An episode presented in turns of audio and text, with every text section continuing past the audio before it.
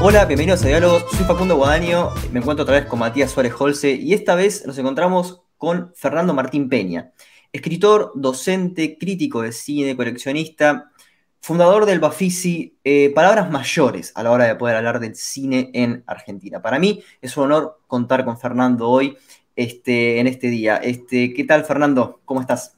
¿Cómo va, Fernando? Bueno, este, a mí me gustaría comenzar con una anécdota.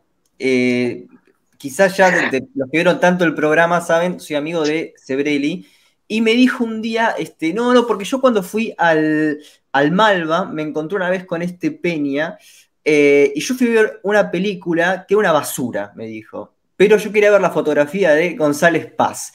¿Te acordás qué pasó en ese, en ese intercambio? No, no, me acuerdo que hablamos un ratito, pero varias veces me crucé con él ahí en el Malva porque él era bastante habitual en una época y yo presentaba las películas, bueno, yo programo ahí en la sala y lo he visto más de una vez nos saludamos. Esa vez charlamos un poquito, pero en general este, más de una vez nos, hemos visto. ¿Y te acordás cuál era la, película de, de González Paz a la que se refería? No, yo, digamos, cuando vos me lo mencionaste esto eh, y me dijiste que era Útula, eh, yo lo asocié con la, película más famosa que fotografió Útula, que es Fuera de la Ley, es un mm. policial de Manuel Romero. Eh, pero cuando cambió a González Paz, no sé qué película habrá sido. Pudo ser El Vampiro Negro, no sé, no, sé realmente qué película fue. Bueno, pero lo que nos convoca hoy es hablar sobre film noir. Eh, realmente este, un género que, eh, digamos, no es este, masivo hoy, en su momento sí lo fue. Eh, y ahí, me gustaría comenzar básicamente por este, lo básico, este, digamos, ¿qué es lo que podríamos entender? porque en la, discusión especializada hay, digamos, cierta, este, cierta polémica en varios textos ¿Qué es el film noir? ¿Cómo podemos entender el film noir? ¿Es un, es un tema sobre este, cómo se construye un argumento? ¿Es un problema de cómo se construye el, protagonista? Este, ¿Una mujer fatal? ¿Qué es el film noir? Bueno, en principio es una... Yo te diría que lo que, lo que caracteriza al noir es una, atmósfera negra, ¿no? Una, algo que es bastante difícil de determinar, bastante impreciso, pero que inmediatamente cuando estás frente a una película negra lo notas. Eh, y esto no, no, es casual, digamos, es un fenómeno eh, que me parece que representa, eh, representa muy bien desde, desde, esta forma del arte, al, digamos, a cierto estado del alma de la posguerra, ¿no? digo, de alguna manera ese tipo de atmósfera ya se había dado en el cine alemán eh, después de la Primera Guerra Mundial, es decir, después de la, durante la primera posguerra, y, justamente por eso eh, me parece que es fácil relacionar el, cine alemán mudo, que tiene muchos elementos, si querés, pre-noir, eh, con el cine norteamericano, con el film noir propiamente dicho, que es norteamericano. ¿no? Y que sería de la segunda posguerra, que empieza en realidad durante la guerra, pero que, se, profundiza en, la posguerra. Es, es, una atmósfera que capta un estado, un estado del alma social, eh, que, tiene que ver con la incertidumbre, más que con la incertidumbre, con la, con la angustia frente a la caída de las, de las aparentes certezas que había. Es decir, eh, digo, en tanto, en tanto parte del cine policial, porque digo, filmar es un, es un emprendimiento, digamos, una zona, me parece bastante fácil de determinar dentro del policial. Eh, esto me parece que se entiende mejor si lo comparamos con, el, con, lo que hacía Estados Unidos en, el género en la década del 30, que además estaba muy condicionado por el código Hayes, que garantizó muchas de esas certezas, ¿no? Es decir, la división entre buenos y malos, eh, la ausencia de toda forma de corrupción policial, por ejemplo. De hecho, la, policía en la mayoría de las películas de gángster de la década del 30, que no son negras, digamos, son películas policiales, pero no, tienen nada de esto, este, de este, clima noir que viene después. Eh, prácticamente no hay protagonistas policías, o sea, personajes policías con un cierto espesor. Los, principales personajes suelen ser gángster y la pagan al final, ¿no? está este, este, tema de los valores morales compensatorios que demandaba el Código Hayes, se puede mostrar el crimen siempre y cuando el criminal reciba un castigo directamente proporcional a la, gravedad de su, falta. Por eso todas las películas de Gaster, los gangsters se tenían que morir. Eh, pero, pero en, ese, tipo de cine policial hay certezas. Eh, esto, certezas morales, ¿no? Certezas de todo tipo. Que eran las que, digo, en tanto además el cine era constructor de, sentido común social, eh, me parece que esas certezas también se prolongaron a, una parte, por lo menos, de la, sociedad. Eh, y, después de la guerra, durante la guerra, ya, ya empieza a pasar algo que no, que, digamos, destroza esas, esas, esas certezas, porque además vos no podés mantener en ese infantilismo a, todo el público del cine, en ese infantilismo me refiero a, ese estado de, de, cosas que, se veían en el policial durante los 30, y, pretender que esa gente vaya a matar y a morir en la guerra, digamos, hace falta gente adulta para, para, para eso. Y, me parece que ese, ese trauma de la guerra habilita una representación más compleja de, la realidad.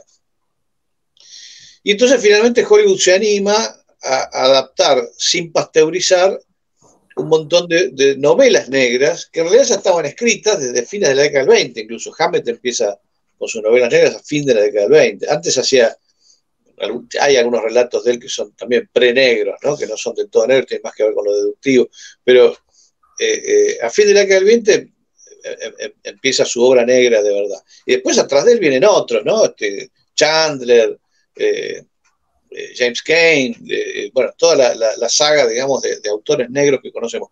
Pero esas novelas, durante los 30, justamente por, los temas y por la forma de abordar la, criminalidad, y sobre todo por la ambigüedad moral de sus personajes, durante los 30 nunca llegó al cine esa, forma de la escritura eh, tal como los escritores la habían concebido. Hay que esperar a la versión del Halcón Maltés que hace Houston en el 41 para que finalmente una novela negra llegue como el autor la concibió. Es decir, con sus ambigüedades morales intactas, con esa atmósfera que está en el libro y que también está en la película, digamos, y con modificaciones muy menores relativas al, al original. Pensá que la novela había sido llevada al cine ya dos veces, las dos veces le tuvieron que cambiar el título porque aparte ni se reconocía la trama de la Maltés, de, tan, de tanto que la habían lavado, digamos. Eh, entonces me parece que esa, esa sería la, diferencia. Es el momento en el que Hollywood finalmente asume la responsabilidad de hacer eh, en, el cine una literatura que ya se había permitido lo negro. Eh, dijiste algo muy así que incluso uno encuentra ejemplos eh, noir eh, anteriores a la explosión de esta forma del policial en Estados Unidos, pero en Europa, donde no existía la misma pauta de censura. Entonces hay varias películas negras en Francia, de los 30, por ejemplo. Muchos los franceses dicen que el, noir lo inventaron ellos. Lo que pasa es que el noir sale de la novela negra y la novela negra es norteamericana. Pero, por ejemplo, hay una versión del Cartero llama dos veces, que es del treinta y pico, eh, dirigida por Pierre Senal, en Francia. Y hay otra versión de, la misma novela, también anterior a la, de, a la de Hollywood, en Italia, ¿no? Obsesión de Visconti. Son, son, son, por eso son relatos que en, su sordidez no se podían adaptar en, en, el Hollywood de los 30, pero sí se pudieron adaptar en los 40. Y ahí cambia el género, porque, o sea, aparte de las certezas estas que yo te digo, tenían que ver con la misma constitución de la narrativa cinematográfica. Es decir, la narración clásica hollywoodense también es un sistema eh, apoyado en certezas. Es decir, vos tenés que narrar el famoso tema de la, narración transparente, ¿no? Eh, no puede haber ambigüedad en, el relato, me refiero. Se tiene que entender muy claramente todo. Eh, cada elemento de la, que se incorpora a la puesta en escena tiene que estar en función de la trama, ¿no? los rigores del relato clásico del cine. Bueno, esos rigores también se empiezan a romper en, el film noir, porque de pronto la trama resulta que no es tan importante como esto que te decía yo antes, la atmósfera.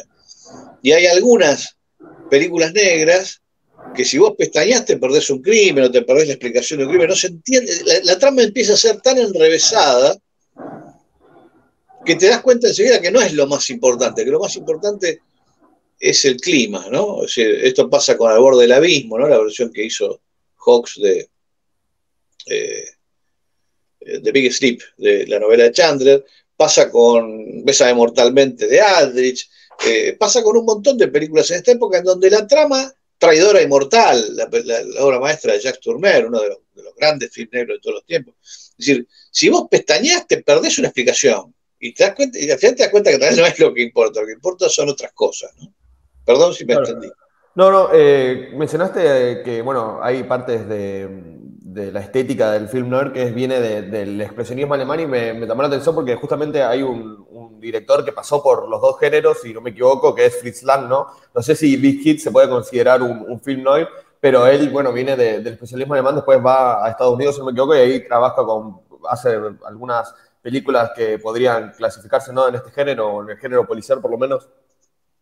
Sí, bueno, pero eh, además de directores como Lang, hubo muchos técnicos también que, que, pasaron a Estados Unidos, eh, algunos empujados por el ascenso del nazismo y otros que ya estaban desde antes. Carl Freund, por ejemplo, que hizo la fotografía de Cayo Largo, otro filmador extraordinario de Houston, estaba en Hollywood desde el principio de los 30, eh, al final de los 20, el gran, gran innovador de la fotografía durante, durante durante el cine alemán, ¿no? El director de fotografía de Metrópolis, de Varieté, el último, de Murnau, un tipo que había trabajado con todos los grandes. A Lang si le decías expresionista te rompía la cara, porque él no se consideraba un expresionista. El expresionismo, viste que es una cosa muy, muy acotada a los al gabinete del doctor Caligari y sus inmediatos alrededores. En realidad el expresionismo era una forma de la pintura ya muy claramente definida en la pintura y después que se, derrama sobre las otras artes y que al cine llega medio tarde, sobre todo en Caligari y en algunas otras películas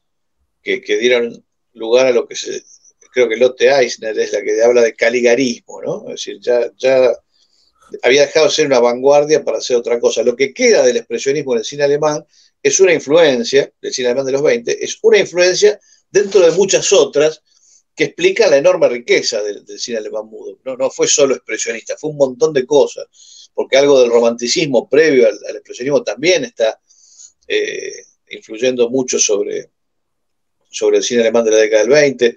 Eh, Lotte Eisner habla de las puestas eh, de vanguardia de un, director teatral tremendamente influyente, porque casi todos los directores y actores del, del, cine alemán de los 20 trabajaron con él, que se llamaba Max Reinhardt, que inventó sistemas de, eh, inventó, perdón, este, diseñó puestas en escena de, obras clásicas o modernas con, con, eh, herramientas que, eh, uno podría relacionar con el, teatro moderno de los 60.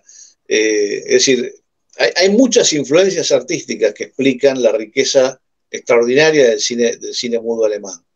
y todo eso es lo que se traslada con, con la corriente migratoria eh, a, Estados Unidos, ¿no? Es decir, hay, hay, mucha...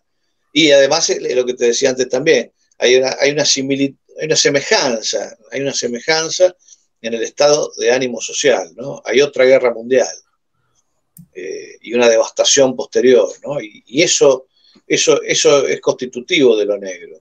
Pero en ese sentido, Sí, sí. No, no, creo que, eh, a ver, este, en, ese sentido aparece cierta, digamos, como contradicción eh, respecto a lo que es eh, el realismo poético francés, porque, por ejemplo, el Muelle de las Brumas, ahí este, con, con Jean Gabin, se ve, digamos, o sea, son películas pre-segunda guerra, es decir, es como que los, las certezas, este, las, este, la noción de progreso, de de una, de una Europa que iba este, hacia adelante, se rompe, parece, con la Primera Guerra Mundial, este, y como que en el realismo poético francés como que se viene a mostrar eso, ¿no? Y que en el, en el norteamericano se ve...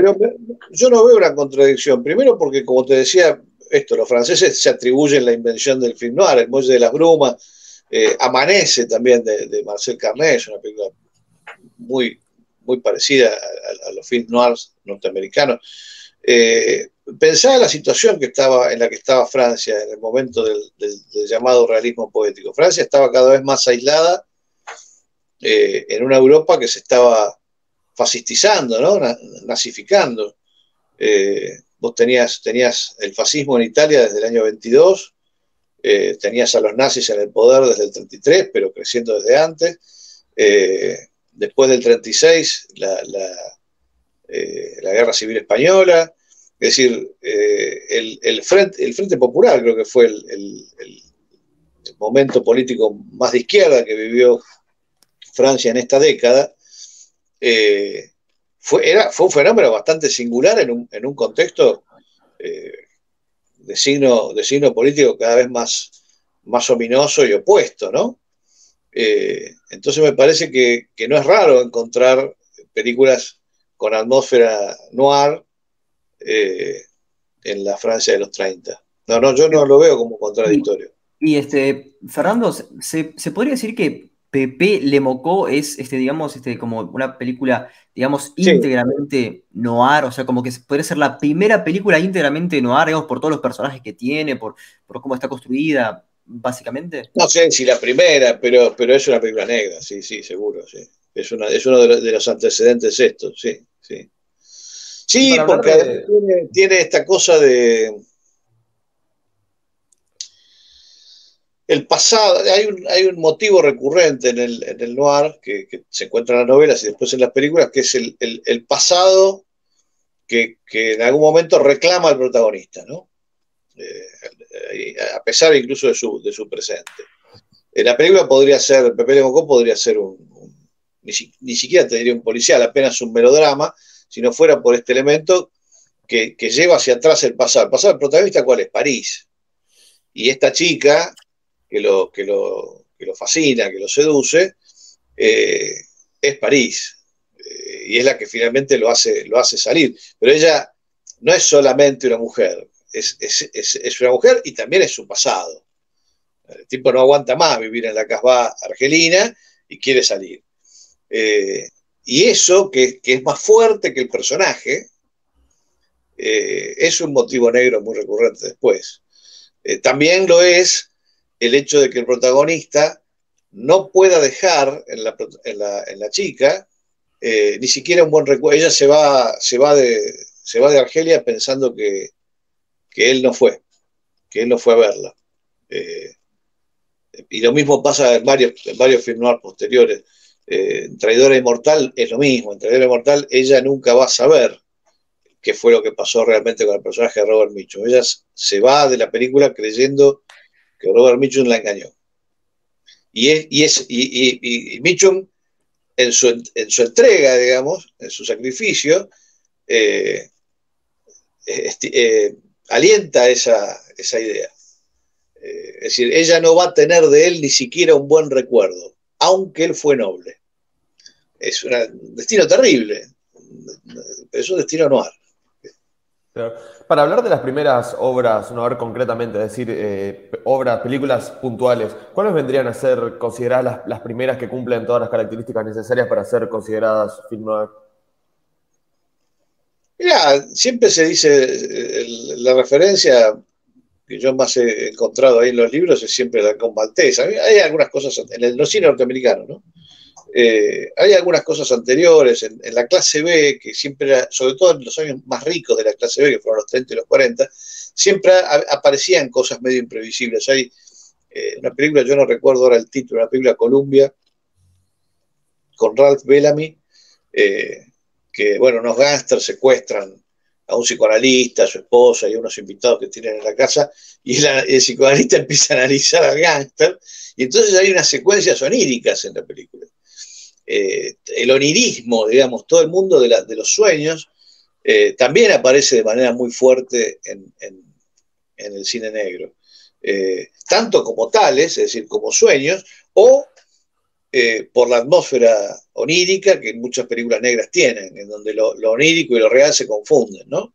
entonces, esta película es un antecedente. Hay otra película muy importante que se llama El, el misterio del tercer piso, creo que es. El misterio del tercer piso con Peter Lorre, RKO clase B total, eh, que también tiene una secuencia onírica alucinante y tiene también el tema de, los temas de la culpa, el falso culpable, pero el falso culpable que, se ve rodeado de circunstancias que lo, que, lo, que lo acusan y que lo hacen hasta él mismo dudar de lo que ha pasado, ¿no? Otra vez, la caída de las certezas, no podés confiar ni en tus propios sentidos respecto de lo que percibiste. Bueno, El extraño del tercer piso, El misterio del tercer piso es una película así también. Eh, y en la secuencia onírica importantísima que tiene la película en el medio, eh, hay, hay, referencias al, al, expresionismo más ortodoxo, ¿no? Es decir, a ese de las, de las angulaciones demenciales, ¿no? A la, a la, deliberada artificialidad eh, para, para, mostrar que estás hablando de otra cosa, que es el principal aporte, me parece, del expresionismo puro en el cine. Digo, Caligari era una película que quería hablar del autoritarismo alemán y que para, para evidenciar que se trataba de una metáfora recurrió a la estética expresionista. Entonces, cuando se usa la estética expresionista, se, se está mostrando la realidad deformada no para no porque sí, digamos, sino porque se está queriendo demostrar que, lo, que eso que se ve no es literal. Claro, bueno, en, ese sentido a mí me gustaría eh, nombrar dos películas, o por lo menos situaciones. Una es Dead End con Humphrey Bogart, eh, no sé cómo se traduce la de, bueno, eh, como... Punto muerto, la, película la de los chicos. Punto muerto, claro, sí. Es, esa podría ser también este, un, film noir antecedente. No sé, para mí es una película de gangsters esa. Claro, eso, es lo que yo quería saber. La diferencia entre películas de gangster, por ejemplo, Enemigo Público número uno, con Cagney en, los 30, Dead End, y después al film noir. ¿Cuál es el cambio que se ve este, ahí?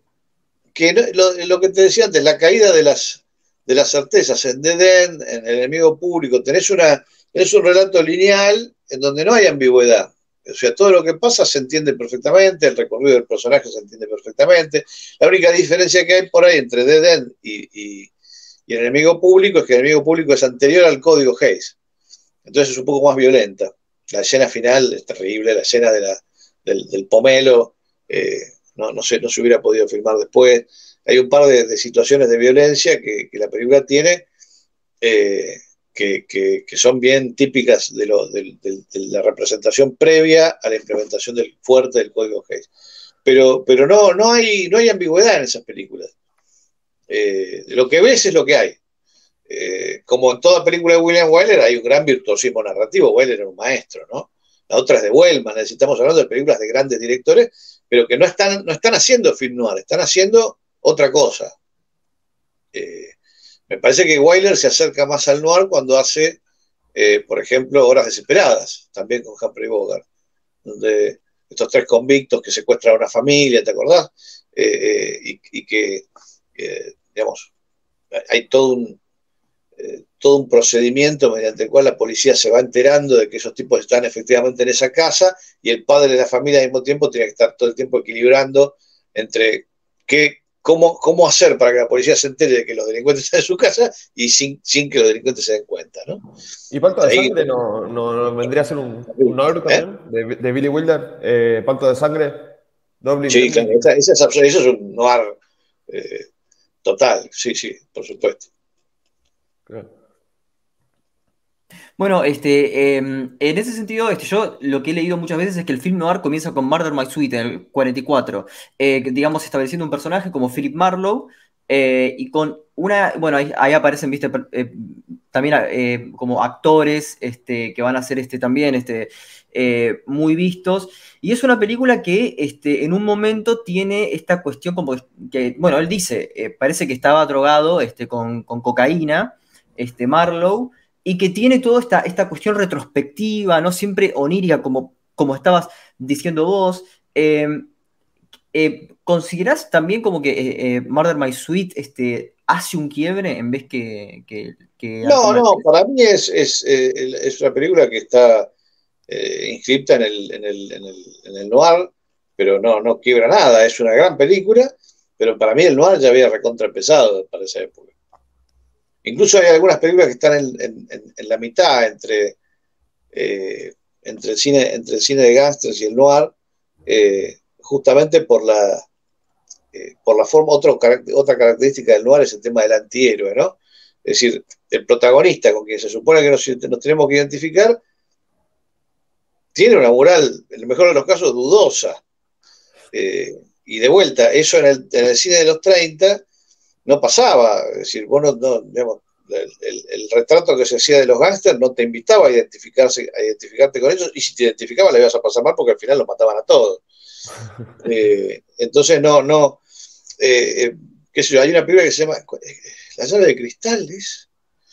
Es una película basada en Hammett, que está justo a caballo entre, entre la representación más clásica del policial, todo lo que había pasado en los 30, y hacer Hammett como, como Hammett lo requiere, que es incorporando elementos muy oscuros, muy moralmente cuestionables para el código Hayes. O película, que digo es una película con Alan Ladd, y me parece que George Raft, no, me acuerdo quién es el, antagonista de él, pero también ahí el protagonista que hace Alan Ladd se acuesta con dos o tres mujeres, o sea, cosa que no pasaba eh, antes, y es bien de la novela negra, y, del, cine negro, pero no del, cine policial anterior.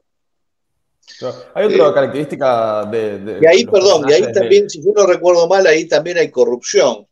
Corrupción política, corrupción policial. Tampoco eso se podía mostrar antes. Es decir, la ley era. Eh, o sea, la policía era el brazo ejecutor de la ley y no tenía fisuras. Por eso casi nunca los, directores y los guionistas se metían a, poner a, un policía de protagonista, porque donde le tuvieran que dar un poco de espesor, les caía el código y los marcaba y el personaje terminaba siendo una, bobada. Eh, entonces, en esta película que te, yo creo que es de Glassky, no estoy seguro ahora. Eh, tiene un nombre, en castellano le pusieron cualquier cosa a la película, no me acuerdo ahora qué título tiene. Pero es una película que tiene un poco y un poco. Está dirigida por un veterano, es decir, tiene todas las características narrativas del cine de los 30, pero temáticamente van más lejos, ¿no? Se acercan mucho al lugar auténtico. Eh, pero, pero para, esa, para la altura en la que se hace eh, Murder My Sweet, eh, el enigma del collar se llamó Murder My Sweet acá en Argentina, el enigma del collar. ya, ya el noir estaba impuesto, ya, ya, había, ya había noir. Claro, hablando de los personajes, ¿no? Mencionaste algunas características de los personajes que suelen ser protagonistas, pero hay otro, otro otro personaje clásico ¿no? del film ver que es la mujer fatal. ¿Cómo entra este estilo de personaje a, este género, a este estilo?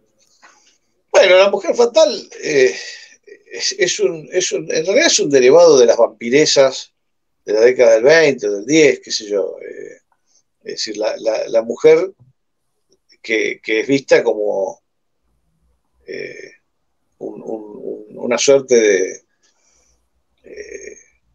en, el cine, en la época de las vampiresas, eh, se las llamaba vampiresas precisamente porque absorbían el, alma de los hombres, ¿no? Y su, incluso hasta su deseo vital, por eso lo de vampiresas. Teda Vara, por ejemplo, tiene una película de Fulder Was, que creo que es del 15, en donde hace esto, es una mujer que seduce a este hombre y lo, lo seca, no, no, solo económicamente, sino de manera vital, ¿no? el tipo empieza la, película vigoroso y termina destruido, destruido físicamente, es un guiñapo humano al final cuando ella termina con él.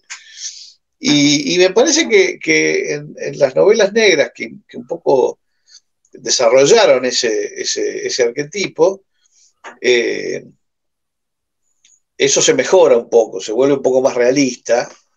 Eh, más naturalista, para, hacer la representación un poco más creíble. Eh, y de vuelta, como otros arquetipos característicos del noir, llega al cine en su, en su total dimensión en los 40. No, no, vas a encontrar mujeres fatales antes en el policial. Está la chica del gángster, que no es lo mismo.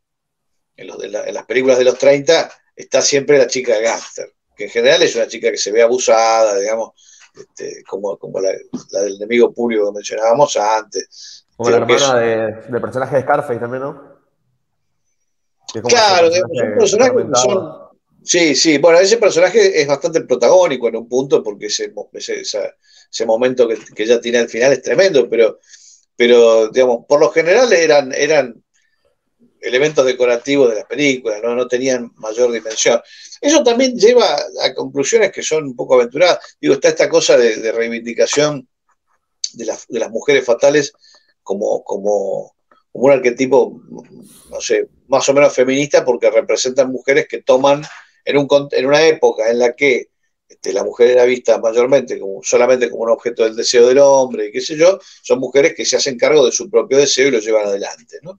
En ese sentido podría ser. Lo que pasa es que no hay que olvidarse nunca de que la mujer fatal es, un invento de los hombres. Entonces yo dudaría de su, Claro, aparece también en, las novelas de Raymond Chandler este tipo de personajes. Yo recuerdo La Dama del Lago, por ejemplo, tiene una, característica mujer fatal, es decir, en la literatura ya, estaba también. Pero por eso, son, inventos de los hombres.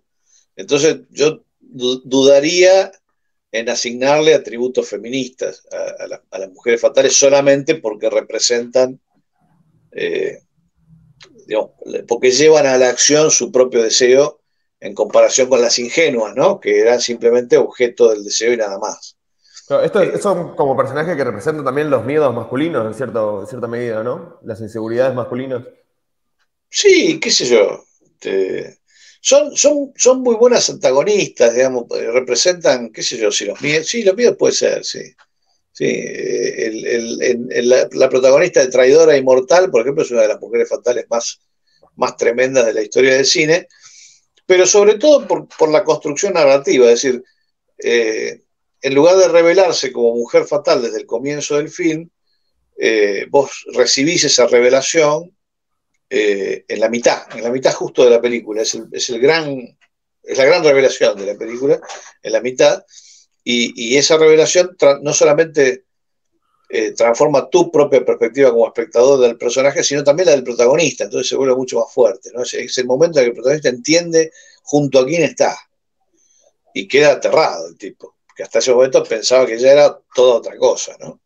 Claro, Entonces, a veces, también un, un poco, uno, según cómo uno recibe la información de esa fatalidad, eh, las mujeres fatales representan una, una cosa u otra, ¿no? Claro, en, ese sentido, digamos, a mí me gustaría explorar un personaje con el, que, con el cual no se puede entender el film noir, que es Philip Marlowe, ¿no? Este, esta construcción de, Raymond Chandler, que va a tener varios intérpretes, creo que, em, bueno, uno de los más destacados sería Humphrey Bogart, eh, pero ¿cómo analizás este, a, Philip Marlowe que pasa por, este, bueno, como había mencionado Matt, desde La Dama del, em, la Dama del Lago, que es una, eh, está filmada en primera persona, una rareza, eh, y después tenés, bueno, en Murder My Sweet o en The Big Sleep, con Lauren Bacall, que ahí, sí hay claramente una cuestión entre una mujer fatal que a, cada rato lo atrapa este, a Marlowe. Em, bueno, ¿cómo analizas, analizas, este personaje fundamental para comprender este, al, film noir? Bueno, Marlowe es uno de los personajes más carismáticos de la novela negra, ¿no? Y, me parece que esto tuvo la suerte de llegar al cine encarnado por, por actores muy carismáticos y en el apogeo del, film noir, con lo cual eh, eh, se, lo, construyó con todos los elementos iconográficos que, digamos, que de hecho trascendieron el tiempo. Digamos, hay gente que por ahí no ve películas, pero la imagen de, de Bogart con la gabardina y el sombrero interpretando a Marlowe eh, es parte de la iconografía del cine, ¿no? Es decir, todo el mundo sabe quién es, aunque no, aunque no haya visto la película. Entonces, así iconográficamente es, un personaje importantísimo. En las novelas es extraordinario porque las novelas están todas narradas en primera persona. Eh, y, claro, el tipo, eh, igual que Sam Spade, ¿no? hay, el antecedente de Spade no se puede negar en el personaje. Eh, digo, también es un detective privado, pero sobre todo porque Marlowe tiene un código ético personal digamos. Eh, no, es, no, es un, no es un inmoral, es un tipo que no... Ah, de hecho, no me acuerdo en qué novela es que se dice que el tipo ha sido policía y, mantiene contactos con amigos policías, pero, pero claramente para él la institución es un lugar de, corrupción al que no quiere ni acercarse. Él, está cómodo fuera de la, institución policial. Eso es bien negro. En lugar de eh, confiar en la policía, Marlowe suele ser víctima de la policía o suele ser antagonista, ¿no? En tanto detective privado tiene su propio, son sus propias leyes las que él sigue. Ahora, esas leyes son de hierro. Sam Spade es un tipo más voluble. Eh, Marlowe tiene un código de ética inquebrantable. El tipo es siempre fiel a ese, a ese código propio, ¿no? Eh, tiene una moral, Marlowe. Y, sin importar qué tanto lo, conmuevan las, mujeres fatales de sus películas, ese, ese, código ético se mantiene siempre. A mí me gusta mucho el, el, Marlowe de Robert Mitchum, que es un noir tardío, es del 76, la película 75 se llama, que es, la misma novela, es Adiós Muñeca, ¿no? La misma novela de Murder My Sweet, pero hecha con Robert Mitchum en, el 75. Es, una evocación del noir clásico, con todos los elementos del noir clásico, es la novela tal cual, incluyendo elementos que en el 44 no se podían filmar, eh, y es, es, una de las pocas películas de los 70 que evocan eh, eh, a, la, perfección, casi con una perfección este, arqueológica, ¿no? El, tono del noir original. Incluso el, color, la fotografía en color, eh, uno tiene trabajo para, recordar que es en color, porque la sensación que tenés que la película es blanco y negro, aunque no lo es. Claro, te queda la, esa, versión, es extraordinaria. Es un tipo que aparte todo lo que dirigió es muy bueno, pero dirigió muy poquito. Un tipo que se llama Dick Richards. Muy buena versión, muy buen Marlowe. Y Robert Mitchum estaba perfecto para el papel porque está cansado, está grande, tiene un cierto agotamiento que percibís en las novelas, ¿no? la, fatiga, que no es la fatiga de estar cansado, digamos, normal, como uno está cansado normalmente, es una fatiga existencial. Claro. Para hacerte una, pregunta personal, ahora ya que hicimos varias, eh, definimos bastante lo que es el género, me gustaría saber cuál es tu película favorita de, de film noir. Traidora Inmortal. Traidora Inmortal. Autos, de paz, sí, sí, sí. para mí es, es, inalcanzable esa película. Es una, de las grandes obras maestras de, la, historia de la narrativa occidental. Me parece perfecta en, todo sentido. ¿Y algún director que, considere, un director que consideres que, bueno, que tiene las mejores film noir en general? Y bueno, esta es de Turner. Turner era, era, un tiempo que entendía del, potencial de las luces y las sombras y, de las ambigüedades y, de, y de, el fatalismo, ¿no? La sensación de, de, cosa fatídica, fatal, que no tiene que ver con la moral, que no tiene que ver con la ley, que no tiene que ver con nada, sino con las acciones de los hombres. Eh, esa, de Turner y otros noir suyos, Nightfall, por ejemplo, este, qué sé yo. Eh, mismo las películas que se suelen relacionar con el terror, eh, pero que están muy cerca del noir, Cat People. Eh, Turner era un maestro, era un tipo que entendía perfectamente. pero hay muchos, hay muchos directores importantísimos, no, no se pueden negar las películas de Hawks, este, no se pueden negar eh, películas como las que hemos mencionado antes, ¿no? Digo, eh, Aldrich, porque hay un recorrido que es muy interesante, que va entre de, la, de, la, de, la, de la, sombra, de la noche, de la nocturnidad del noir, hacia, hacia el día y hacia lo cotidiano. O sea, a medida que avanzamos eh, desde, 1941 hasta más o menos la clausura de género negro, que es el, el 59, 60, hay algunos negros tardíos, qué sé yo, pero una, una cosa que es interesante es que se va perdiendo la nocturnidad. Eh, es decir, lo que antes era el, refugio, la sombra, la noche, era el refugio del mal, de, la, criminalidad, de la corrupción, de la podredumbre, eh, desaparece en la década del 50, en parte por una cierta tendencia al realismo. ¿no? Eh, hay varias películas, los polis procedural, que están, están basados en, casos policiales reales, pero también en parte porque el, mensaje de muchos noirs de los 50 y de los noirs tardíos es, desolador, y es que el mal, la corrupción y la podredumbre ya no necesitan de las sombras y de la nocturnidad para esconderse, están a plena luz del día. Y además no son monstruosos, sino que pueden ser cotidianos, que es el kimono escarlata de, Sam Fuller, otro gran director de cine negro, el Rata, que yo tiene varias, eh, en, el, kimono escarlata, el, mal, lo que produce el crimen, es nada más que una mujer celosa, no es otra cosa, no hay, no hay, no hay ninguna, eh, eh, no hace falta, digamos, ningún otro elemento amenazador. Eh, y, las, otras cuestiones que hacen a la trama de la película tienen que ver con, temas de lo cotidiano, ¿no? el, prejuicio, eh, el, miedo a ser percibido como no nos creemos que somos, digamos, cosas que son de lo cotidiano, eh, casi, del, orden de lo documental. Es muy, muy interesante ese último noir. ¿Se, puede hablar de, ¿Se puede hablar de cine negro en, la filmografía de, Orson Welles?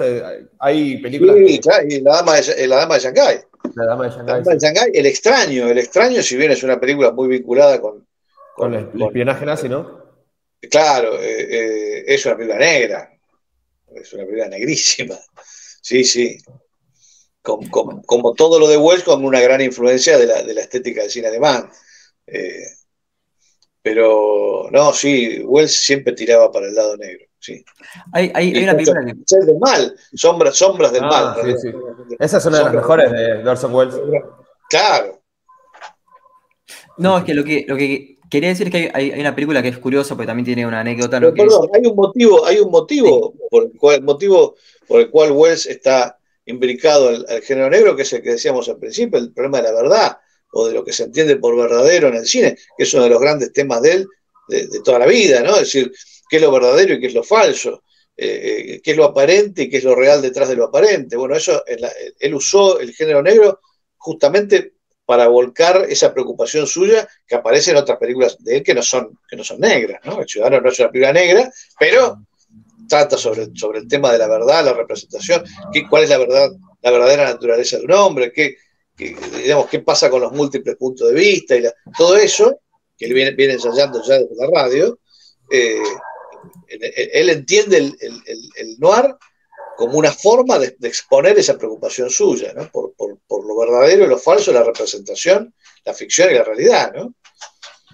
Claro, quizás también eso en el, tercer hombre, aunque no sea de, Orson Welles, pero bueno, ahí este, este, actuando. Hay, hay, una película que tiene una, anécdota este, que, igual hay que gustaría saber si es noir o no.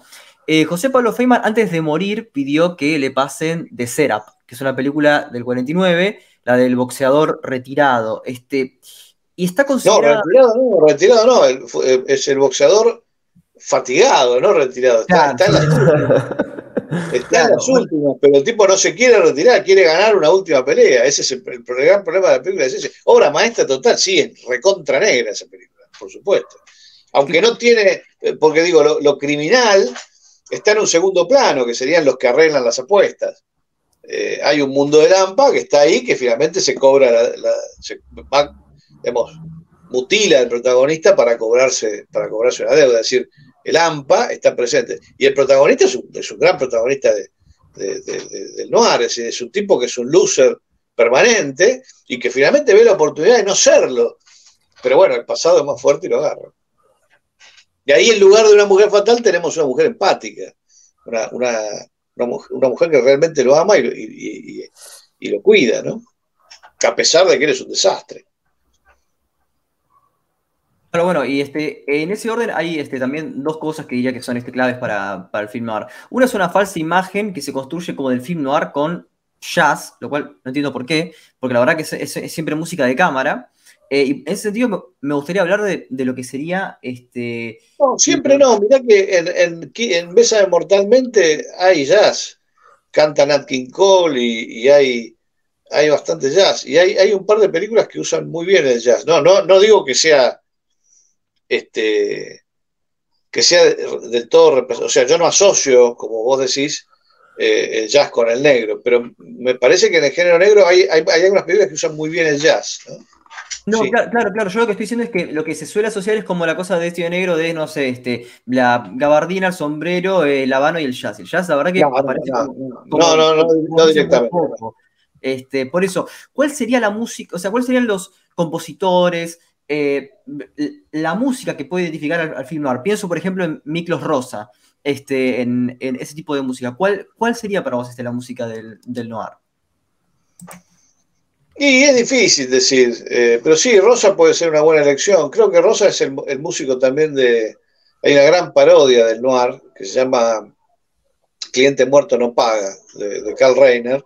Y creo que ahí el, músico que él elige es una película contemporánea, pero que utiliza fragmentos de noirs del pasado, ¿no? Lo mete Steve Martin en el mundo del noir.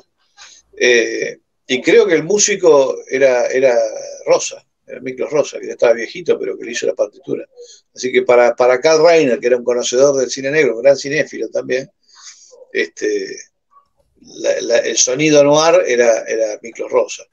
Pero en todo caso son esos músicos que fueron capaces de incorporar eh, una instrumentación distinta, un sonido distinto del, sonido orquestal convencional de los, de, los, de los 30 o de otras películas no, no negras, ¿no? En muchos noirs es importante el teremín, por ejemplo, ese sonido ululante, ¿no? Eh, sí, sí, sí. Eso, eso sí, sí, sí, sí, sí, sí. No, no, no, es que, lo, que quiere decir también que el, que el, que Teremín tiene un sonido rarísimo, una cosa este, ahí como del, futurismo y del, de, bueno, de la música futurista italiana, ¿no? una cosa rarísima. Este, pero una de las cosas que caracteriza al film noir y que también se va a ver importado en Argentina, yo creo que sería importante hablar también del, film noir en Argentina, eh, que sería la, fotografía. ¿Cuáles crees este, que, que son las películas donde la fotografía noir se ve más este, clara, es una contradicción lo que estoy diciendo, pero bueno, se ve más clara lo que es la fotografía noir y a qué fotógrafos este, le puedes atribuir esta, esta, tarea. Me parece que, eh, de vuelta, como es un estilo, es, un estilo muy abarcador, me parece que trascendió eh, al, el nombre de un solo fotógrafo, de dos fotógrafos. Digo, creo que los tipos que entendieron el género trabajaron siempre una clave, una clave lumínica eh, lo más eso, lo más oscura, nocturna y ambigua posible en los 40, que después se va aclarando, como te decía, en los 50. Así que depende de la época en la que estemos hablando. Yo no sé si hay un fotógrafo, este, pero como ejemplo, de vuelta te traigo Traidora Inmortal, que tiene una luz fabulosa, no me acuerdo quién la hizo, pero es extraordinario lo que hace, lo que hace el director de fotografía de la película esa, con Turner. Turner era un tipo que entendía muy bien de luz. Entonces, eh, sabía qué cosa tenía que pedir. Eh, esa película, bueno, La Dama de Shanghái, o sea, son, son, son, películas que desde la luz, pero hay muchas otras.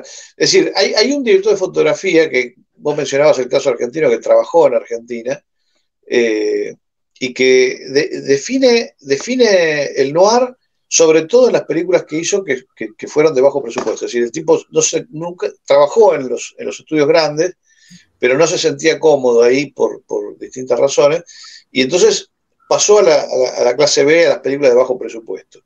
Hablamos de Útula, ¿no? ¿Eh? Hablamos de, de Útula, ¿no? Este por... No, de John Alton. Ah, ok. John, John Alton, se, pronuncia, John Alton.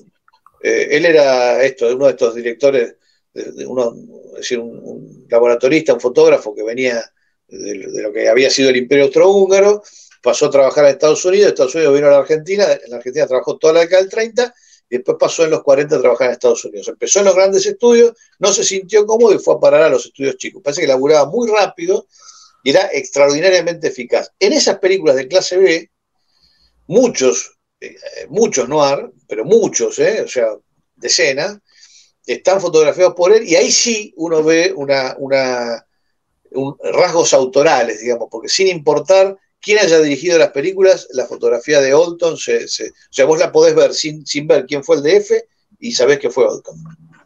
Por el uso de las cortinas americanas, por, la, manera de, fotografiar los ojos de las mujeres, eh, por, la, obsesión con meter la fuente de luz en cuadro siempre.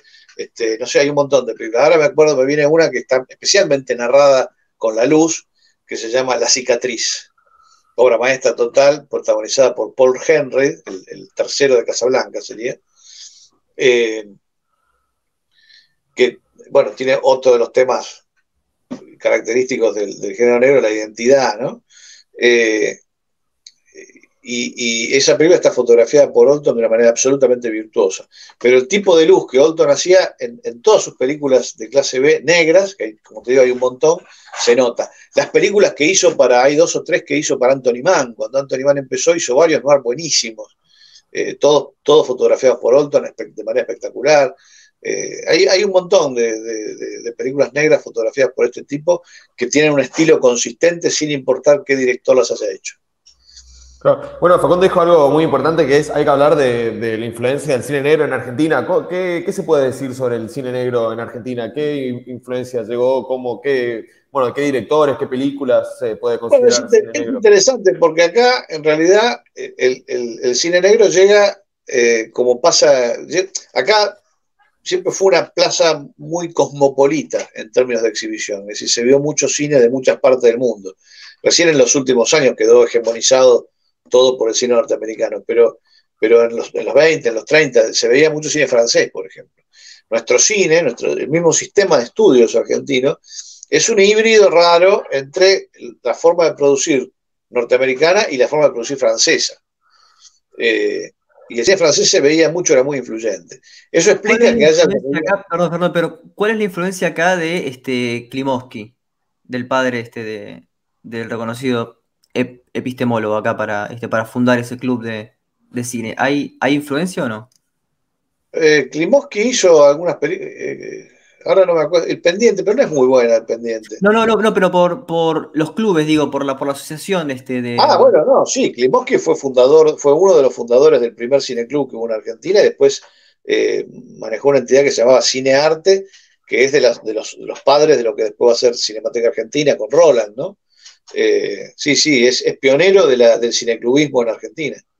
Eh, y un gran cinéfilo, un tipo que, estaba al tanto de lo que pasaba cinematográficamente en Europa y lo traía cuando podía, lo traía acá a Argentina. Aparte de una carrera, una carrera cinematográfica gigante, tiene unas películas muy geniales. No me acuerdo si hay alguna negra, debe haber. Me acuerdo del Pendiente con Mirta Legrand, que desgraciadamente no es muy buena. Pero hay otras que son mejores. Ahora no las tengo en la memoria. No, pensaba, que, por ejemplo, eh, eh, en, los 30 acá tenés películas que se acercan al noir, en una época en la que el cine norteamericano no hacía noir, pero sí lo hacía el cine francés, como decíamos antes. Entonces, por vía de la influencia francesa, yo creo que se explican algunas películas como Palermo, como Turbión, como Monte Criollo. este, Turbión, a ver, los protagonistas de Turbión, el personaje que hace Petrone es un dealer. Eh, eh, y una de las frases de la película, que creo que la hace, dice Francisco Álvarez, este, eh, que menciona, explícitamente la pichicata. digo, hablan de, drogas y de tráfico de drogas todo el tiempo, y ellos son los protagonistas de la película. Es, muy demencial, digo, eso no lo vas a encontrar en el cine de ninguna parte del mundo. En Francia, por ahí sí, pero no que sean los protagonistas excluyentes, digamos, ¿no? Y está la idea de la fatalidad también, hay un traidor. Es, una película muy digna del género negro.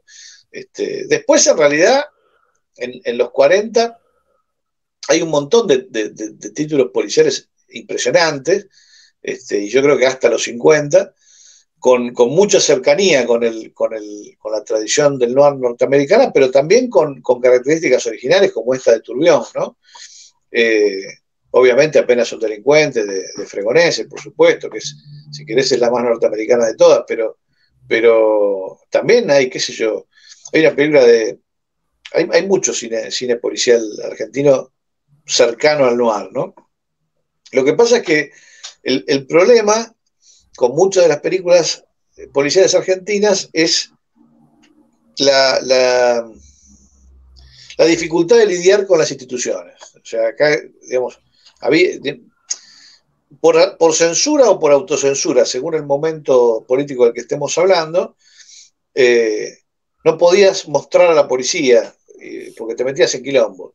Entonces siempre hay cartelitos que explican que en realidad esto pasó hace mucho, este, o que no nadie, claro, ¿no? o que no, la película no intenta describir la acción policial de ningún tipo, eh, bueno, y si no, directamente son, son películas de, una variante bastante abominable, que es la del policial botón, ¿no? Es decir, películas protagonizadas por policías en función de la exaltación de la acción policial. Que hay algunos muy buenos, pero moralmente deleznables y muy poco negros en ese sentido.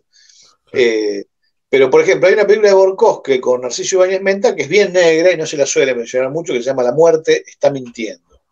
Que tiene una característica de algunos filmes norteamericanos este, muy sólidos, que es esta de, eh, bueno, presentar a un protagonista que, comete un crimen, es decir, su vida se destroza. Pero de alguna, digamos, escapando de ese crimen que ha cometido, de esa situación que ha, que ha precipitado su desgracia, el tipo, durante un periodo de tiempo corto, encuentra una suerte de, pone en pausa su, fuga, logra refugiarse en una otra vida, cambia de vida. Y durante un tiempo le funciona bien y hasta encuentra el amor, la felicidad. Ahora, eso que cometió al comienzo, eh, al final lo va a alcanzar. Pero, pero el, centro, digamos, el segundo acto de, las tramas estas, es muy raro porque eh, presenta al protagonista ajeno a su destino criminal, como si fuese realmente posible eh, escapar a lo que, a, lo que, a la desgracia, digamos, eh, y vivir otra vida, vivir una vida feliz que hasta ese momento el protagonista se le ha escamoteado.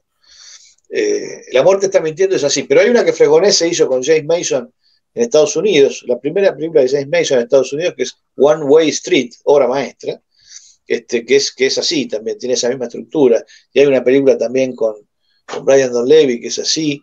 Este, hay, varias películas que trabajan esa estructura que es muy curiosa. Bueno, La muerte está mintiendo, en Argentina lo hace.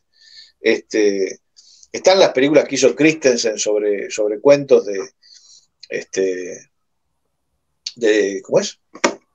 Eh, el autor de La ventana indiscreta, eh, Goodrich, eh, que, tenía, otro, tenía un seudónimo eh, bueno, ahora no me voy a acordar. Un autor muy famoso, muy prolífico, que Truffaut hizo, hizo también este, La novia vestida de negro sobre, sobre un relato de él y qué sé yo. Este, y Christensen hace dos películas, No abras nunca esa puerta y Si muero antes de despertar, sobre William Irish, William Irish, sobre cuentos de él. Este, las dos son obras maestras extraordinarias. Eh, el, Vampiro Negro, la remake de la película de Fritz que es muy digna, que hizo Román Miñón y Barreto. La Bestia debe morir, sobre la novela de Nicolas, de Nicolas Blake, que para mí es mejor que, la versión que hizo Chabrol después. Hay mucho muy buen cine negro. ¿Y cuál es el papel que juega acá este, Daniel Tiner, ¿no? que tiene, digamos, este, eh, dos películas claves que podrían ser Camino del Infierno y, bueno, ya saltando bastante en el tiempo, El Rufián, ¿no? en, el, en el 60, ¿no? Como ¿Cuál es el papel que juega Tiner acá? Tiner, eh, a mí me, no me entusiasma mucho Tiner. Me, gusta más Danza al Fuego. Me parece un gran. ese es un melodrama. Viste que los, géneros nunca son puros, ¿no? Pero eh, si bien es un melodrama, yo creo que en realidad el gran género de Tiner era el melodrama. Lo que pasa es que visualmente era un tipo tan. Eh, de un estilo tan extraordinario, Tiner. Claro, añado, perdón, porque. el estilo Sí, sí, que, que, no, que justamente en, el Rufián hay una escena que ah, eh, está casi copiada de El tercer hombre, ¿no? Que, es el final. Por eso digo, es, esta cuestión visual, pero entre copia e influencia, ¿no? De, este, de poder traer esta genialidad. tenía, tenía, una, tenía una capacidad formal eh, realmente extraordinaria, era un hombre que sabía de plástica, que sabía de fotografía, que sabía de luz. Yo lo que no creo que haya sido nunca, me parece que nunca le interesó realmente la dramaturgia, digamos, no era un, no era un tipo sensible al relato como, como lo fue Wilder, digamos, como lo fueron esos, esos realizadores. Es decir, hay, hay, hay un esquematismo, digamos, en, muchos de sus planteos que es, este, es insólito para alguien que manejaba tan bien la imagen, ¿no? Eh, a mí me parece que hay, algunas películas de él que funcionan. Eh, bueno, una es esta, este, la, danza del fuego, que aparte los temas son de una sordidez, le gustaba ser sordio, le gustaba ser jodido. Eh, eh, ahí es Amelia Vence que ha sido violada cuando era menor por un payaso de circo, ¿viste? Una, cosa de decir. Y entonces ella se convierte en una asesina de hombres. Tremenda la película, y esa me parece más negra, más lograda, digamos, más homogénea en términos de estilo que, que las otras que mencionaste. Eh, sobre todo que el Rufián, que a mí, digamos, a las películas de él de los 60 me parecen enormes, melodramas, sobredimensionados, muy, muy pesados, digamos, en su grandiosidad. Odio la patota, por ejemplo, que hay como una reivindicación de la patota, me parece una vergüenza, pero digo, incluso moralmente, pretender que, los protagonistas se arrepienten de lo que hicieron, pero se arrepienten porque se equivocaron de víctima, en realidad. O sea, si, hubieran podido violar a la, que les parecía que merecía ser violada, estaba todo ok. Entonces digo, me parece un mensaje siniestro que la película da. Como se equivocaron y la violaron a Mirta Legrand, entonces se arrepienten. Pero realmente es una película nefasta. Eh, aunque de vuelta, aunque visualmente, en términos visuales, sea, sea, sea, sea interesante como todo lo de él. Pero vos mencionaste otra antes del Rufián, que está bien. Ah, Camino del Infierno. Camino del Infierno es la película, debe ser la película más misógina de la historia del cine. Eh, está muy bien también, es, es, no es solo de Tiner, es Tiner y Luis Aslaski, ¿no? Claro, sí, sí. Eh, bueno, dos misóginos importantes, eh, que, es extraordinario porque el, drama de la película es, es, como decíamos antes, una mujer celosa que enloquece al protagonista, el protagonista se busca un amante, entonces cuando en, la normalidad de uno uno diría, bueno, ya está, digo, la deja la mujer se acabó la historia. No, la tiene que matar solo porque es celoso. O sea, ¿qué tan misógino se puede llegar a ser? O sea, como, como ella le complica la vida, entonces va y la mata y, digamos, no hay, no hay consecuencia para, para el protagonista. Bueno, sí, se nos dice al final que eh, la conciencia, qué sé yo, pero el, tipo no, no, se queda lo más contento con Amelia Vence, que, que era su amante antes, y ya está. Eh, es decir, se justifica el asesinato de una mujer por, porque es celosa. Es rarísimo. Eh, de vuelta, yo la veo más como un melodrama que como un, como un film noir. Puede ser un film noir pero, son esas películas híbridas que él hacía que no sé. Eh, un film interesante de él me parece que es La Bestia Humana. La fuga, eh, ¿no? La fuga no es de él, la fuga es de Saslasky. No, no, por eso, de, de, de digo. Ah, sí, sí. Sí, la fuga, sí, puede ser la fuga. Es un poco, es un poco sonsa la fuga, pero puede ser. Este, está en la época esa de Turbión, digamos, el, el, el noir, el proto-noir, llamémoslo, ¿no? Pero sí, a mí me gusta más Turbión, este, o Palermo, o incluso fuera de la ley, teniendo las torpezas que, no torpezas, las este, el apuro que siempre tenía Romero para hacer sus cosas, me, parecen mejores películas. Y hay alguna más también que me gusta más que La Fuga. Pero La Fuga está bien. Eh, no, pero la, eh, eh, la, bestia humana, la versión de Tiner, es muy buena. Esa sí es buena. Yo me había olvidado no, te puedes identificar con nadie, son todos personajes siniestros. Y ahí otra vez hay una referencia al noir francés, porque en realidad La Bestia Humana ya la había filmado, es una novela de Solá, pero ya la había filmado Jean Renoir en, el apogeo de lo que vos mencionabas antes, el, realismo poético francés. Eh, ese sería otro proto-noir, ¿no? Es decir, La Bestia Humana de Renoir. Eh, y la versión de Tiner es de una violencia tremenda, tremenda. Este, Máximo Girotti, que es el protagonista, trajeron, trajeron de Italia, Ana María Lynch, este, pero tiene un gran elenco, está Elisa Galvé, digo, hay un montón de... Este, y, es, eh, insisto, de una, violencia fulminante la película. Ese yo creo, ese y, la danza del fuego, te estoy hablando de memoria, no, no tengo acá para mirar y mejorar lo que te estoy diciendo, pero, pero esas dos películas yo te diría que son lo mejor que, por lo menos que más me gusta, ¿no? lo que hizo tener. Reconociendo que en todo su cine hay eh, un, lustre visual extraordinario. todas sus películas son muy, son muy interesantes de ver porque el tipo lograba imágenes de una potencia eh, que muy pocos otros. Hay, eh, con, Martínez Suárez siempre decíamos que hay solamente dos directores que vos, en el cine argentino, que vos podías mirar sus películas sin saber quiénes, sin, sin haber visto los títulos e identificarlos. Uno era Tiner y el otro era Ralph Papier. Eh, los dos eran de origen europeo, los dos tenían formación visual europea y esa formación se nota en los dos. Incluso en las películas malas de ellos siempre hay unas imágenes muy exigentes con la imagen, ¿no?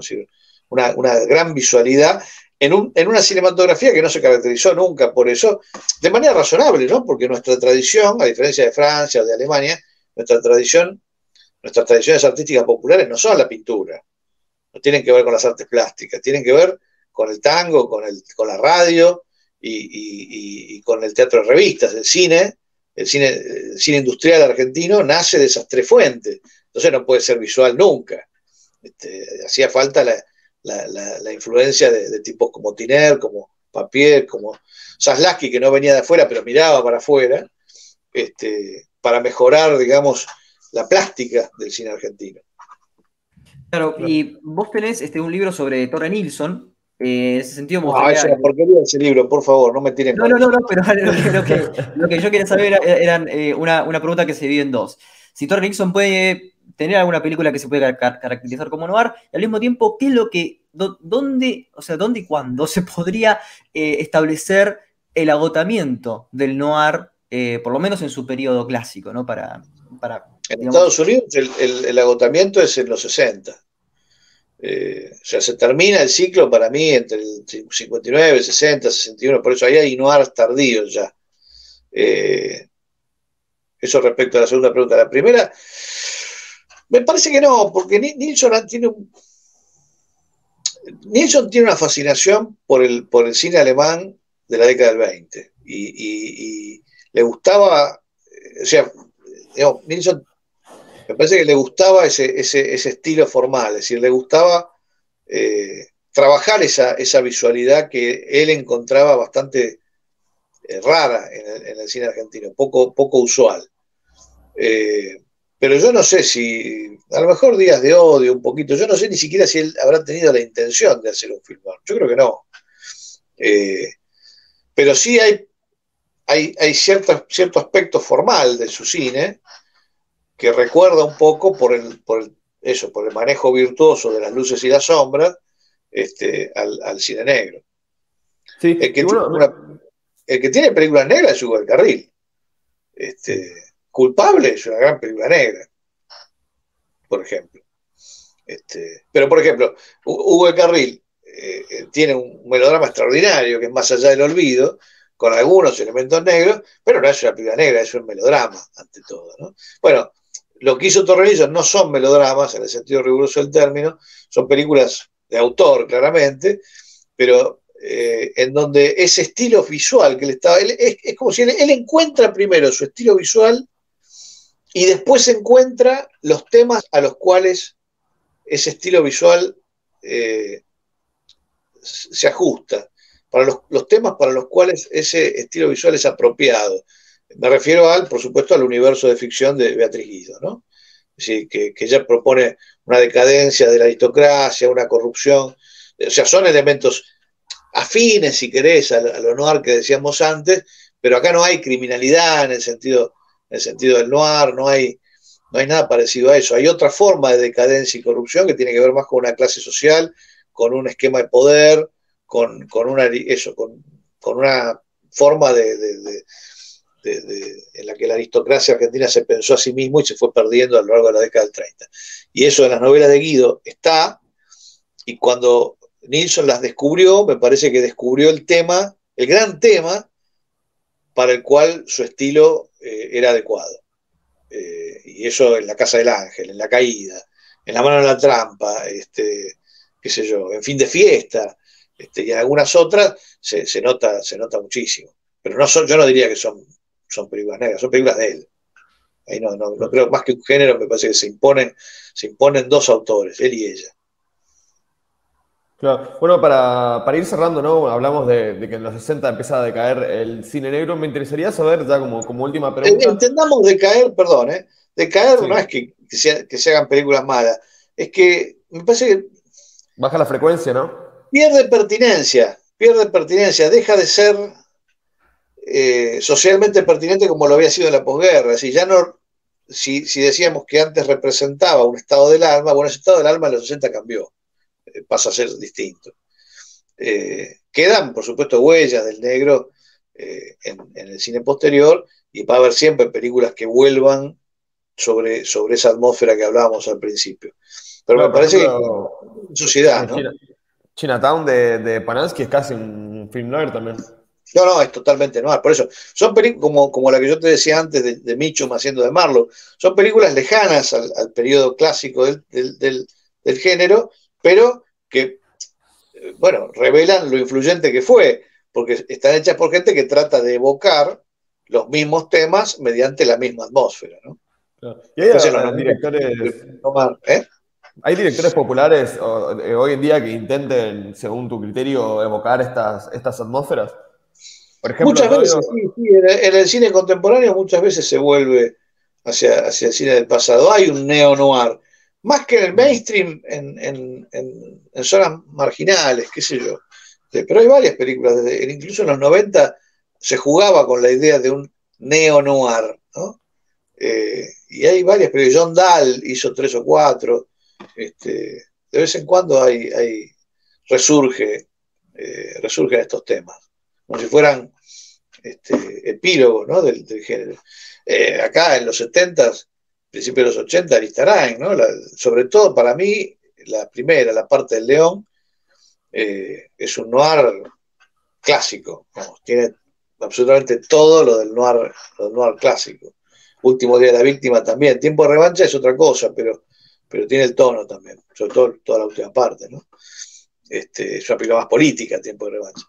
Pero este, de vez en cuando se vuelve, se vuelve sobre, sobre el negro. Sí, sí, porque es de una influencia, debe ser el, subgénero, ¿no? Este, eh, más eh, iconográfico, ¿no? Tiene una potencia visual, una potencia iconográfica muy importante, y, entonces ha influido mucho en, los cineastas eh, posteriores al apogeo del género.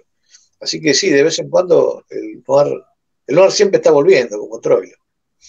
Y bueno, casi eh, se puede decir que Noches y Lunas ni Soles podría ser una, especie de. Sí, sí, totalmente, sí. Noches y Lunas ni Soles, por supuesto, sí.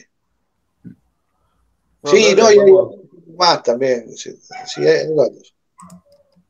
Sí, podemos decir, ir cerrando, la verdad, increíble lo que sabe Fernando de, cine, me dejó impactado. Eh, tiraste muchísimos títulos que fui anotando para, después verla. Y bueno, la verdad que, me quedé fascinado. Me gustaría que, bueno, en algún momento podamos volver a, charlar, no sé, hacer algún especial de Billy Wilder o de Orson Welles o de algún otro director. Eh, la verdad que sería un honor para nosotros.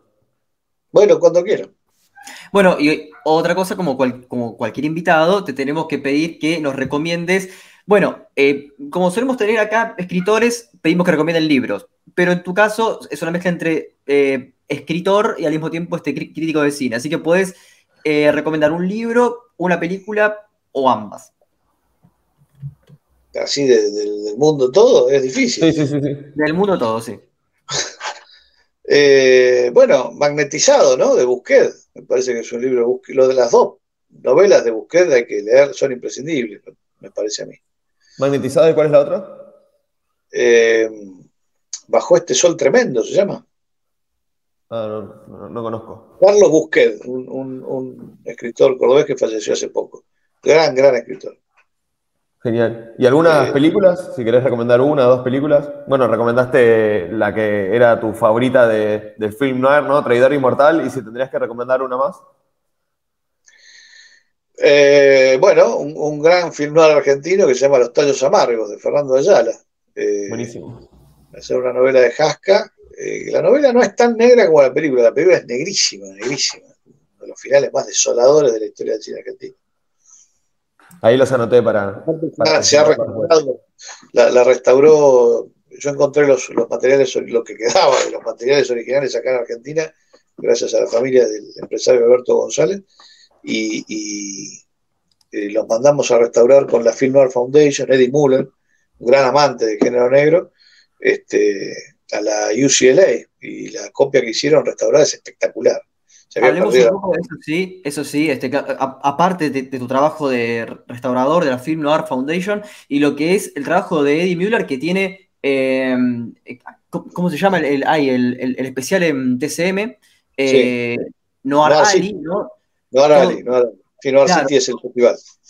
Claro, todos los domingos, este, bueno, por lo menos acá se puede ver repetido, se puede ver por, por internet. Todos los domingos está Noah Arali hace años con Eddie Mueller, este, que, bueno, es un especialista en film noir y hace estas presentaciones, ¿no? Este, sobre este, películas film noir y después este, las, las, las transmiten. Sí, sí, es un, es un grande, Eddie. Aparte, esto ha hecho por el cine argentino más que la mayoría de los funcionarios este, del Inca en los últimos, los últimos años, eh, restaurando, con, consiguiendo dinero realmente importante para, restaurar películas argentinas con las que se entusiasmó. Este, un gran amigo además, Eddie.